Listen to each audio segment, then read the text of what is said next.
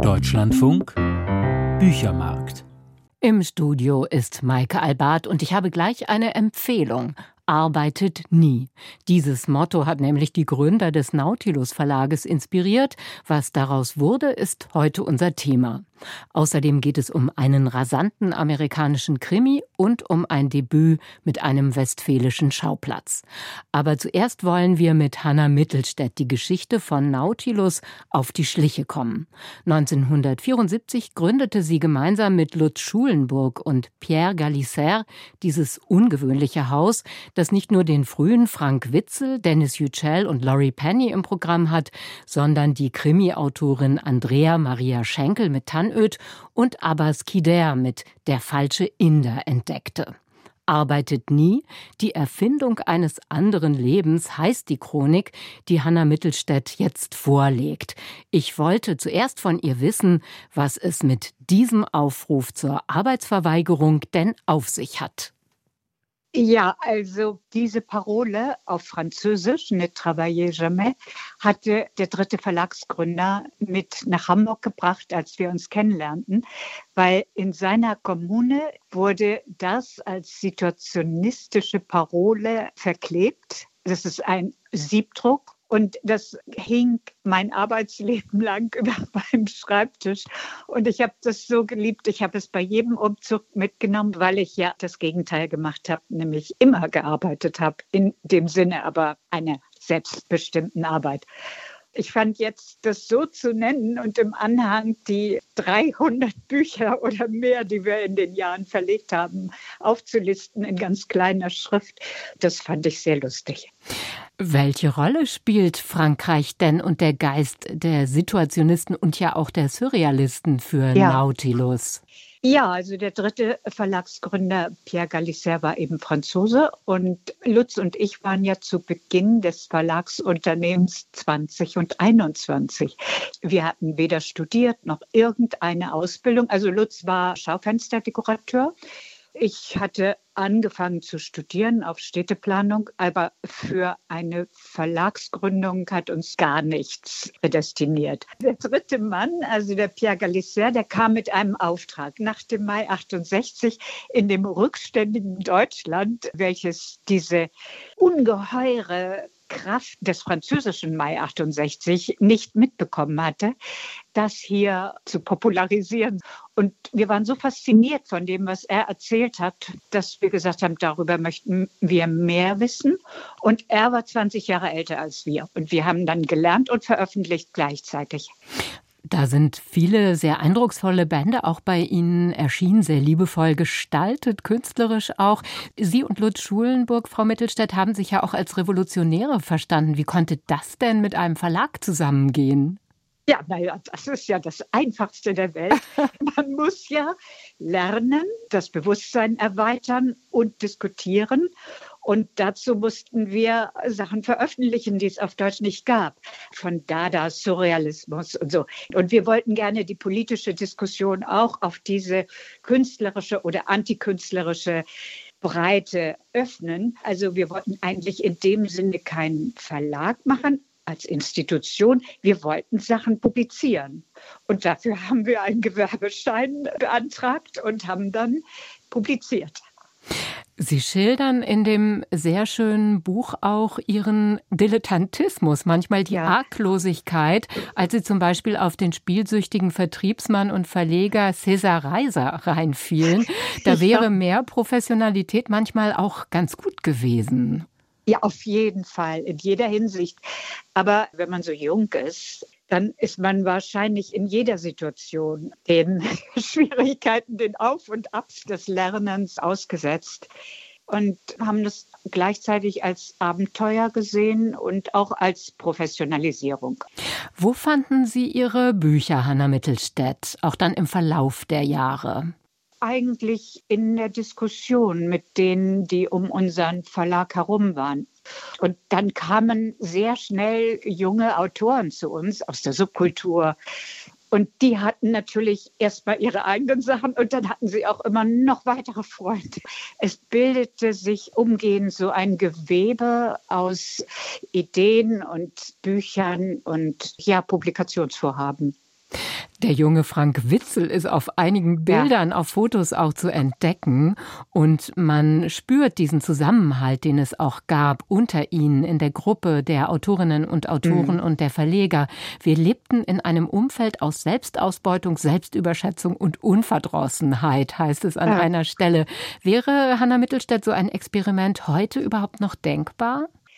Das kann ich sehr schwer sagen. Also ich weiß, dass die jungen Verleger, die ich jetzt so kennengelernt habe, dass sie auf einer ganz anderen Basis anfangen. Da fängt niemand mehr so naiv an.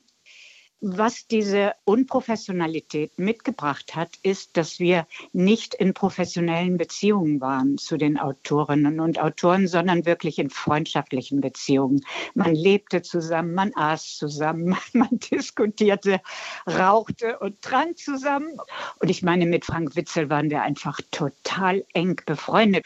Wir haben uns zusammen entwickelt aus dem Nichts sozusagen. Er war ein ganz junger Dichter. Wir haben seine ersten Gedichtbände verlegt. Das war großartig. Den Nautilus Verlag gibt es immer noch, Hanna Mittelstädt. Ja. Bleibt etwas von diesem anderen Leben erhalten? Herrscht dieser Geist noch ein bisschen weiter? Ja, also ich bin ja ganz raus. Das war auch die einzige Möglichkeit für beide Parteien. Ich würde sagen, der Verlag führt eine gewisse Traditionslinie inhaltlicher Art weiter. Aber die Art, wie wir es gemacht haben, also quasi Tag- und Nachtverleger zu sein, das macht keiner mehr. Es ist bei der Lektüre so beglückend, weil es auch Zeitgeschichte ist, die Sie vermitteln. Denn es gibt sehr viele mhm. Briefe, die eingearbeitet sind und eben auch Schilderungen dieser gemeinsamen Unternehmungen. Das war für Sie dann auch zentral bei dem Bedürfnis, jetzt darüber zu schreiben. Ja, ich wollte wirklich diese Zeitgeschichte, ich wollte, dass das bleibt. Ich bin sehr froh, dass ich den Verlag übergeben konnte und dass der auf seine Art weitermacht. Aber es ist was anderes. In gewisser Weise habe ich dieses Narrativ, wie ich das verstanden habe, wie die Anfänge waren, so betont, weil ich das Gefühl habe, das geht sonst verloren. Und alles das kann man nachlesen in Arbeitet nie, die Erfindung eines anderen Lebens, Chronik eines Verlages. Vielen Dank, Hanna Mittelstädt. Ja, sehr gerne. Vielen Dank auch. 360 Seiten hat der Band erschienen in der Edition Nautilus und er kostet 28 Euro. Vom lustvollen Büchermachen kommen wir jetzt zu einem Krimi aus den USA. Megan Abbott ist eine Vertreterin des psychologischen Thrillers, hat viel vom Noir der 40er Jahre gelernt und gilt in Amerika als absolute Wonder Woman des Genres. Auf Deutsch erscheint jetzt ihr zehnter Roman Aus der Balance heißt er. Die Autorin ist 53 Jahre alt und kommt ursprünglich aus Detroit. Dina Netz weiß, was es heißt, wenn man aus der Balance kommt. Das Ballett ist rosa, zart, leicht und schwebend, das zu Tränen rührende rosafarbene Treibhaus Ballett, wie es bei Megan Abbott heißt. Doch hinter den Kulissen ist diese Welt grausam. Um auf der Bühne zu brillieren, müssen die Mädchen und Jungen sich einem erbarmungslosen Drill unterziehen. Sie müssen ungeheure Schmerzen ertragen, ohne mit der Wimper zu zucken. Ihre Füße, noch so rundlich und unversehrt, würden irgendwann sein wie die der älteren Mädchen.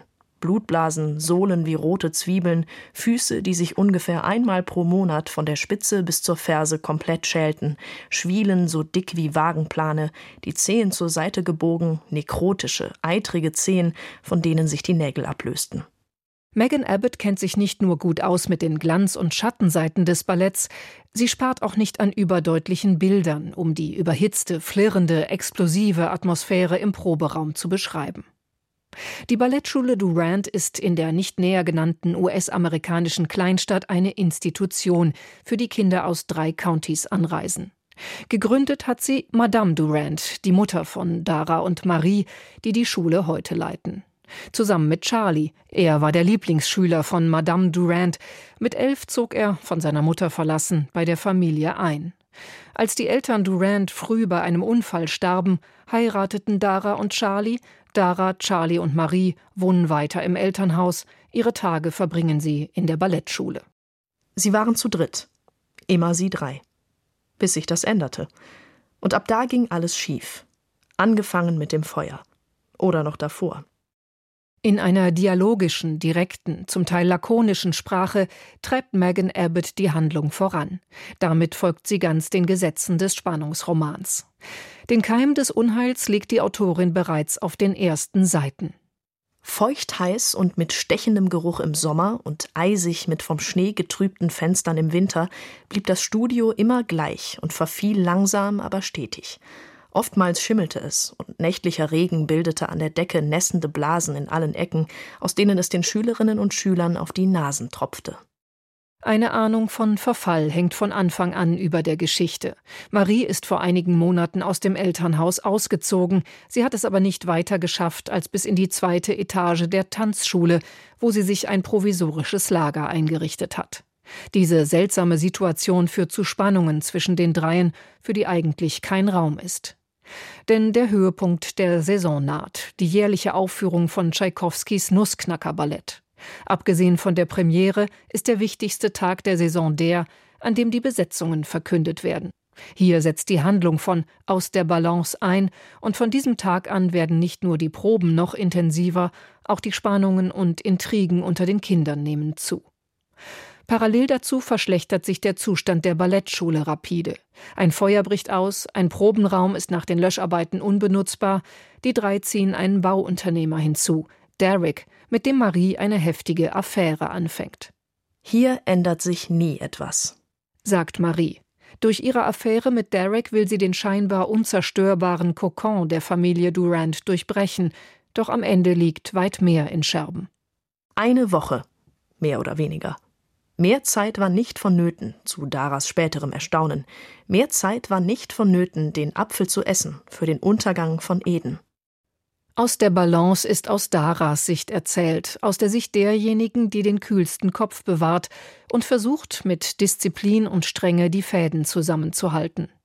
Doch auch sie ist machtlos gegen einen Bauunternehmer, der sie immer weiter in die Enge treibt, auch finanziell und gegen die dunklen Kapitel der Familiengeschichte, die nun wieder an die Oberfläche drängen. Megan Abbott streut geschickt immer wieder Andeutungen in ihren Psychothriller, die auf das Monströse der Familie Durant hindeuten und die sich erst viel später zu einem erschreckenden Bild verdichten. Die Familie Durant, das ist ein Morast aus Verführung Minderjähriger, Inzest, Suizid, Schuld. Die Verknüpfung dieses Kosmos mit der Ballettwelt, die absolute Hingabe und Selbstverleugnung verlangt, ist kongenial. Das sexuell aufgeladene Ballett und die Familie Durant, die ihre sexuellen Bedürfnisse verleugnet und ihre Körper misshandelt, gehen eine zwingende, zerstörerische Allianz ein.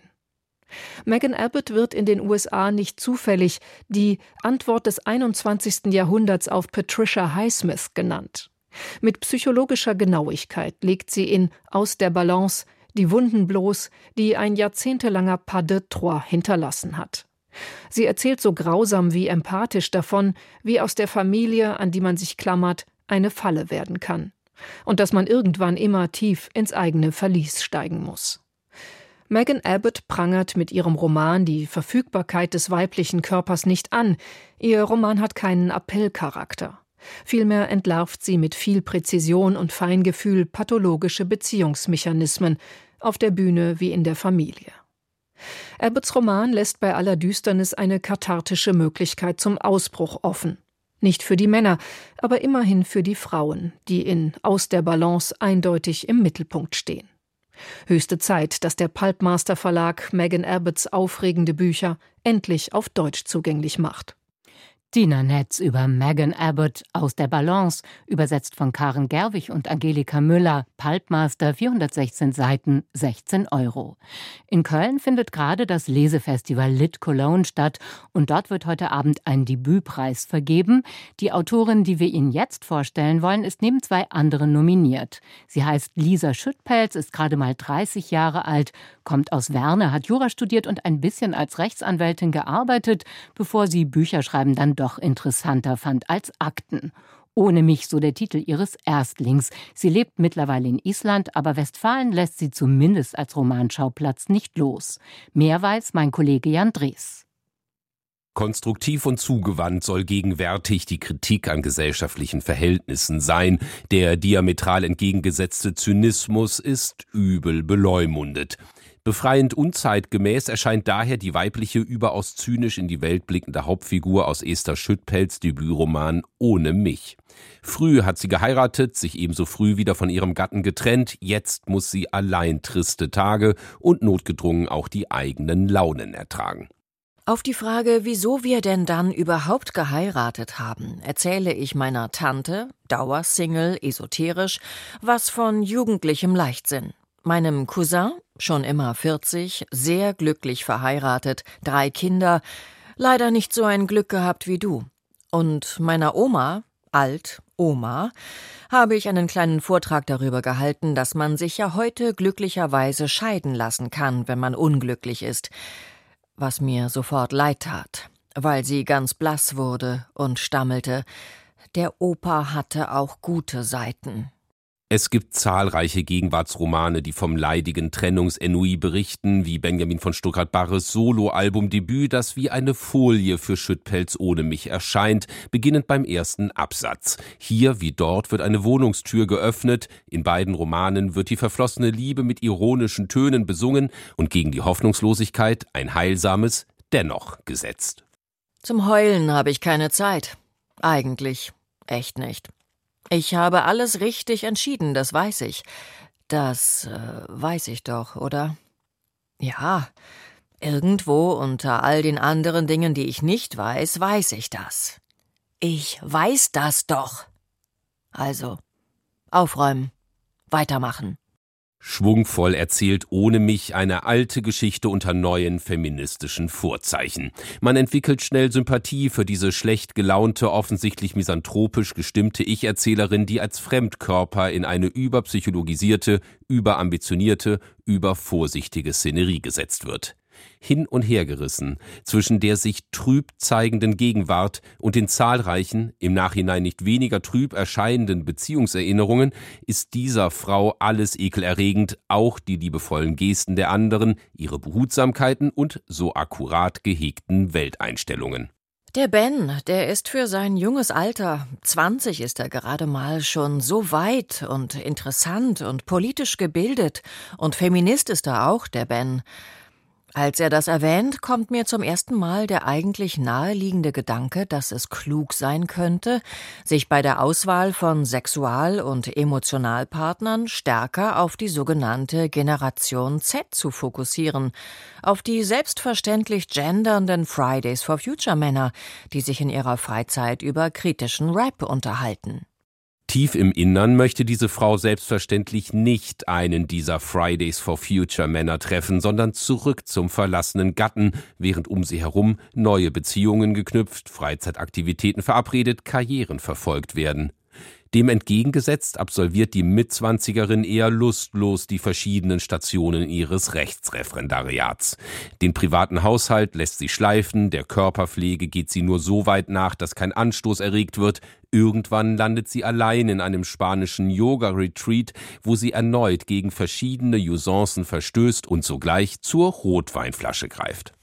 Am Anfang waren alle noch zögerlich, wollten sich wohl nicht entlarven, als Fake-Yogis oder sowas.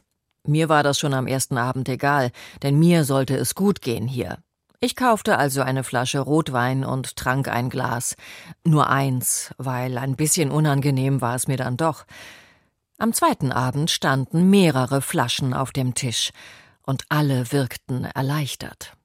In dieser Erleichterung liegt der Reiz des Romans, in dieser permanenten, an Herman Melvilles Bartleby erinnernden I would prefer not to Geste, in diesem sich nicht anpassen wollen, das eine authentische Lebenslust birgt. Esther Schüttpilz ohne mich ist ein gelungenes, überaus unterhaltsames Debüt über persönliche Freiheiten in restriktiven Zeiten, eine Geschichte über das Spannungsverhältnis von Autonomie und Zugehörigkeit und am Ende mit einer Idee, wie der zunächst heilsam erscheinende Zynismus doch noch überwunden werden kann.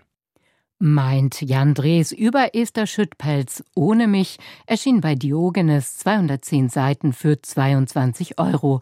Heute Abend fällt die Entscheidung über den Debütpreis auf der Lit Cologne. In Forschung aktuell nach den Nachrichten geht es heute um die Krise der Wasserwirtschaft in Zeiten des Klimawandels. Einen schönen Nachmittag wünscht Maike Albart.